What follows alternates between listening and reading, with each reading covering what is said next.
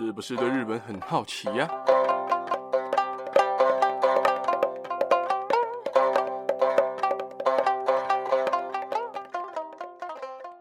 萨利格哥斯里妈妈咪的萨大家好，大家好，我是巴吉亚乐哈。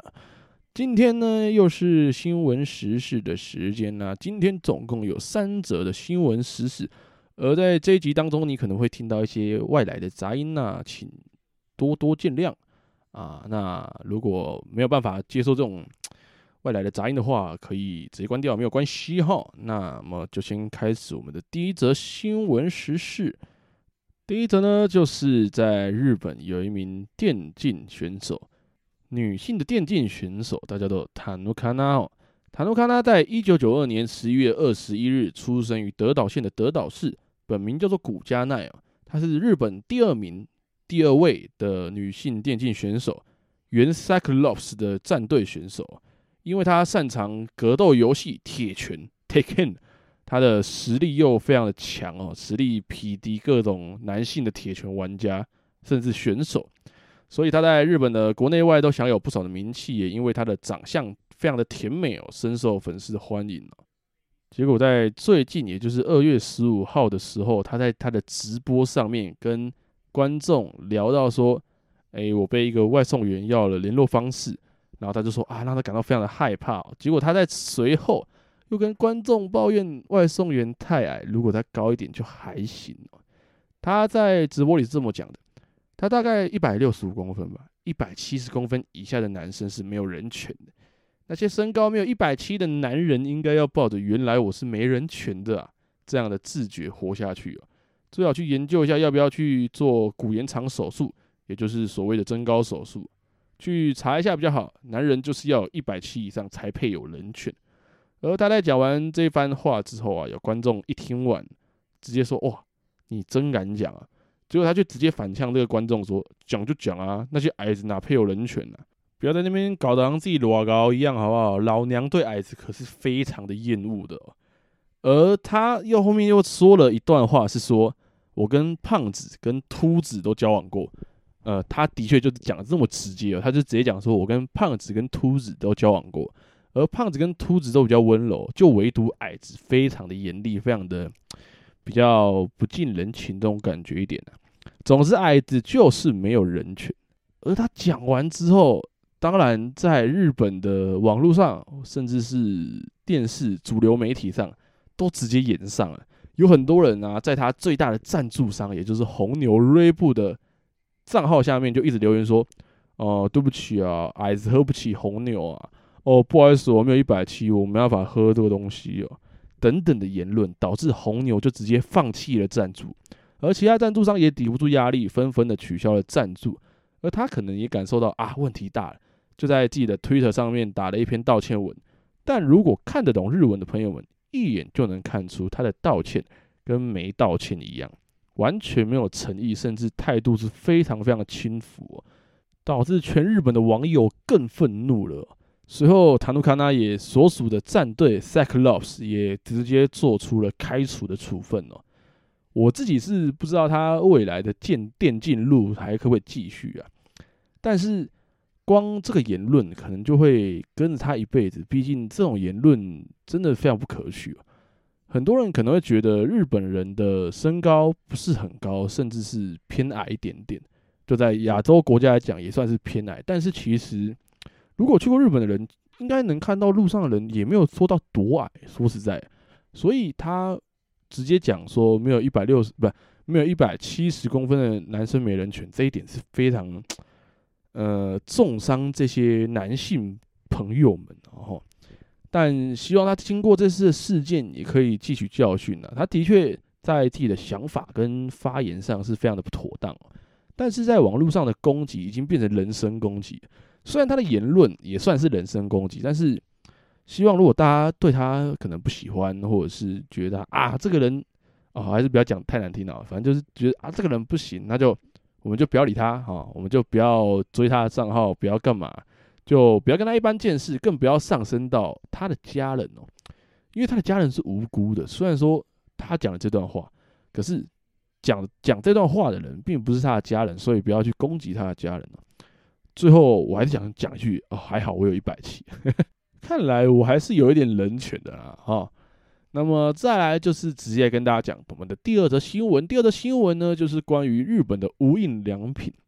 控告北京的无印良品商标无效，在一审败诉了，也就是告输了中国的无印良品，也就是人家所说的山寨的无印良品。在这一次的案件里面呢、日本方的无印良品提到说，无印良品这四个字其实是他们独创的未没有注册的一个商标，在无论是床单啊、被套啊，然后甚至是其他的他们无印良品的所有的商品，通过定牌加工的方式做使用，而且标有无印良品商标的商品啊，在一九九八年就已经进到中国大陆的市场里面。流通了，所以在商标上具有一定的显著性了。至于原告跟第三方是同行业的经营者，而第三方对原告在先使用并有一定影响的商标应该要知道，所以他们就决定要告中国的无印良品，就觉得说啊，他们模仿我们，然后他们用我们的商标去做这件事情，去开店甚至是贩卖东西。而原告更表示说啊，他们申请商标的注册，损害了原告的先著作权，也就是他们先做出来的东西，他们先做出来，他们所设计出来的无印良品这样的东西哦。而对此，国家智慧财产权局认为说，诉争商标跟原告所主张的无印良品及图不构成实质性的相似。意思是什么？就是中国的无印良品，它的无论是商标，甚至它卖的东西，没有实质的证明说日本的无印良品到底跟他们有什么相像的地方，所以没有办法告他们，就是没有办法起诉他们。而原告，也就是日本方的无印良品，提交的证据上呢，没办法在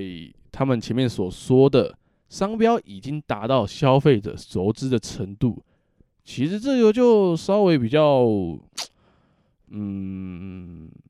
比较难判定一点，因为他日本方的说法是说，他们的商标在中国是已经有一定程度的消费者熟知这样的程度，所以中国大陆不能用无印良品这样的商标去做任何的贩售、任何的注册商标等等的。但是，一审法院审理认为说，无印良品四个字作为一个词语，没办法构成著作权法的保护客体，也就是说，它没有办法当成一个商标，然后去告中国的无印良品。而原告所主张的，一九八零年已经在日本报刊发表的无印良品集图，不构成实质性相似，也就是我前面所讲的那些。而诉争商标的申请注册没有损害原告的在先著作权，最后在最终法院判决驳回原告诉讼的请求，也就是正牌的无印良品告输了山寨的无印良品，真的是蛮亏的啦。对于日本的无印良品，其实蛮多蛮多，已经蛮多次，国外的商标或者是日本的商标跑到。大陆被山寨之后，反而告输，像 Jordan 也被 Jordan 好像也被告输吧，如果没记错的话。所以中国的山寨，嗯，蛮强的。尤其他们要告，好像也真的是蛮难告的，跨海这样告。而讲完了无印良品的争议部分呢，来跟大家讲讲，我觉得近期发现最特别、最。让我想要研究的东西，也不是研究，就是想要去了解的东西，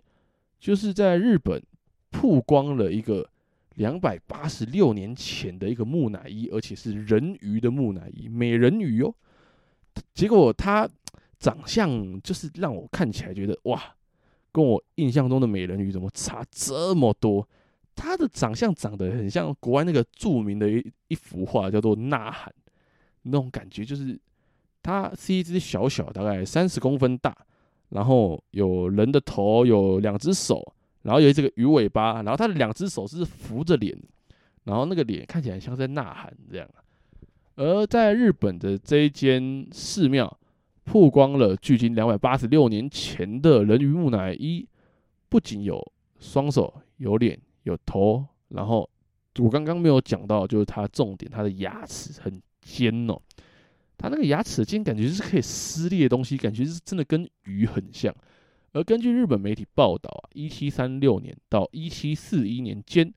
日本太平洋捕获了一只三十公分长的人面美人鱼，也就是我们前面所提到的这一只美人鱼哦。而被抓到之后啊，它就被作为木乃伊，由寺院圆珠院保管。圆珠院位于东京哦。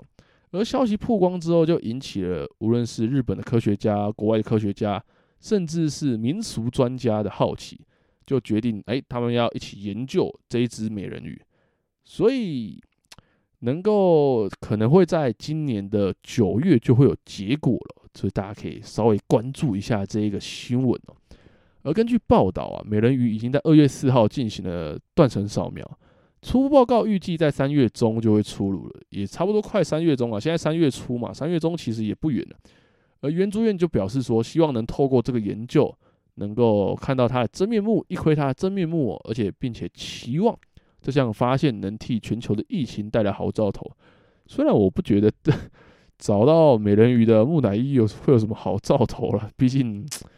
美人鱼好像在任何的史实里面、史诗里面好像都不是一个好东西哟。此外，美人鱼旁边呢还藏有一封信。而那封信就表明说，这只美人鱼是真的被捞上来的，然后被带到市场贩卖，最后才被买家收藏，然后放到寺院做成木乃伊保管。不过有一个民俗专家叫做木下浩，他也有参与研究，他认为说，诶，这只鱼可能是因为盈利的目的而制作出来的，不是真的美人鱼。不管是真的假的，我都觉得这只木乃伊看起来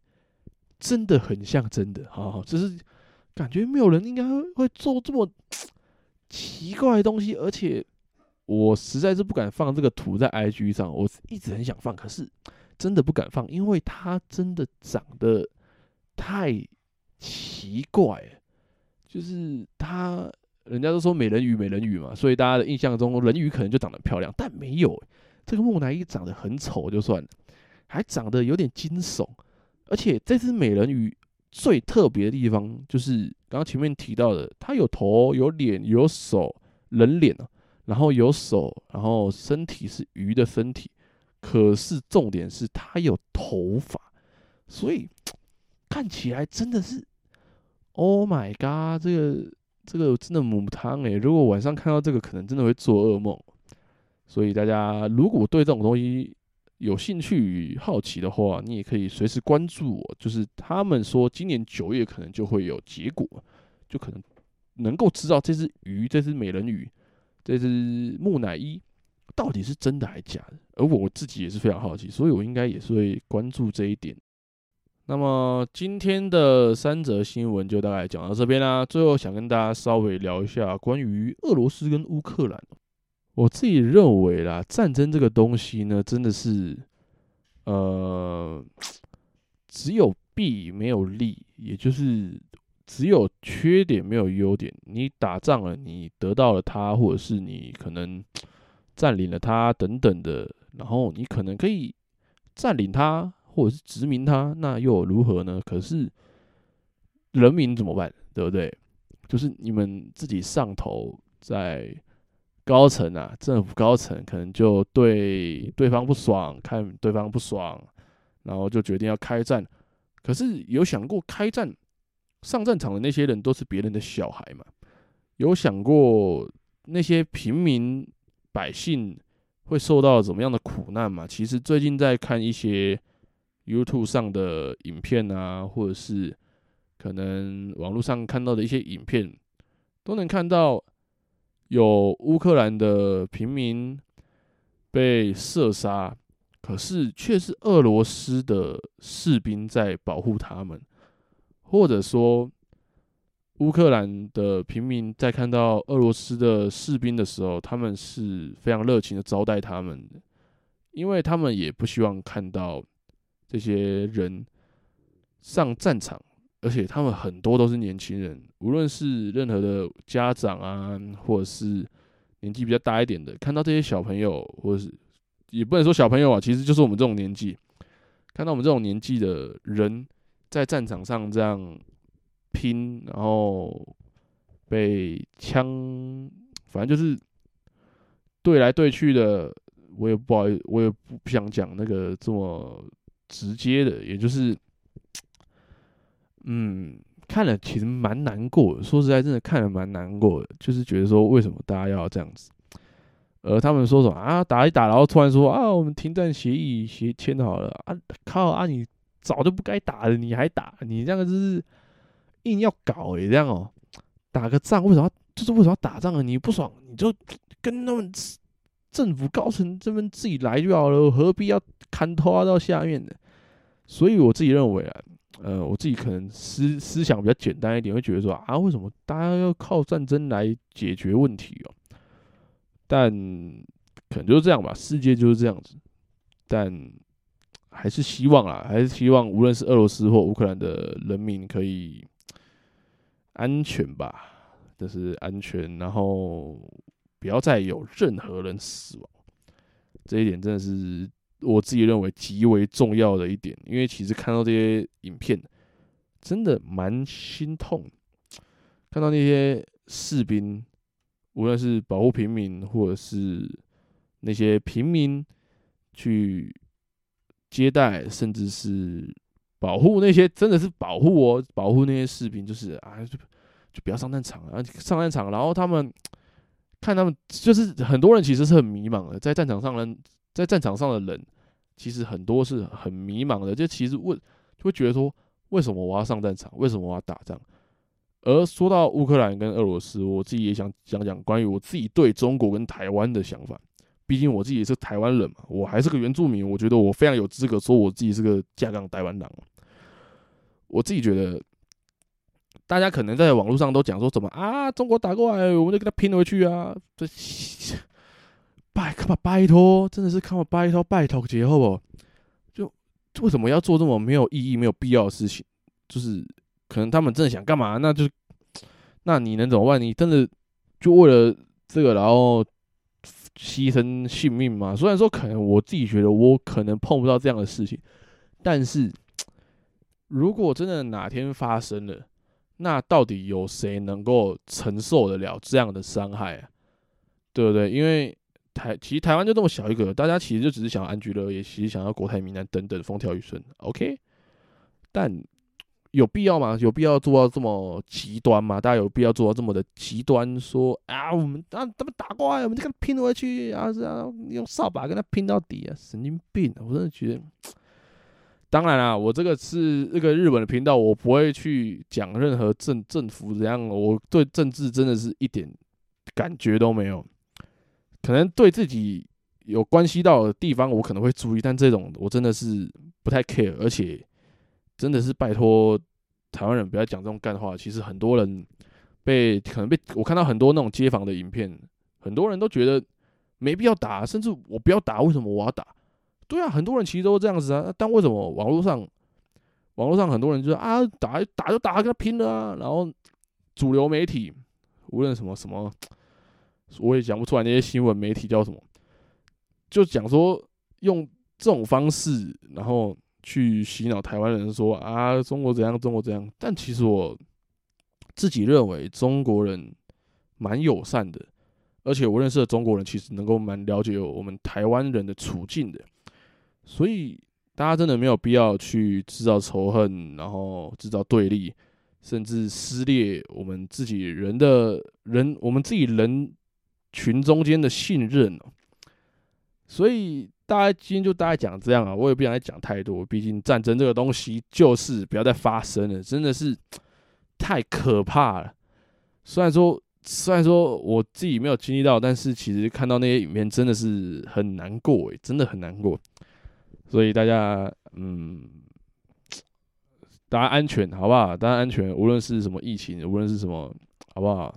如果你现在可能有家人在乌克兰的，也祝他平安，好不好？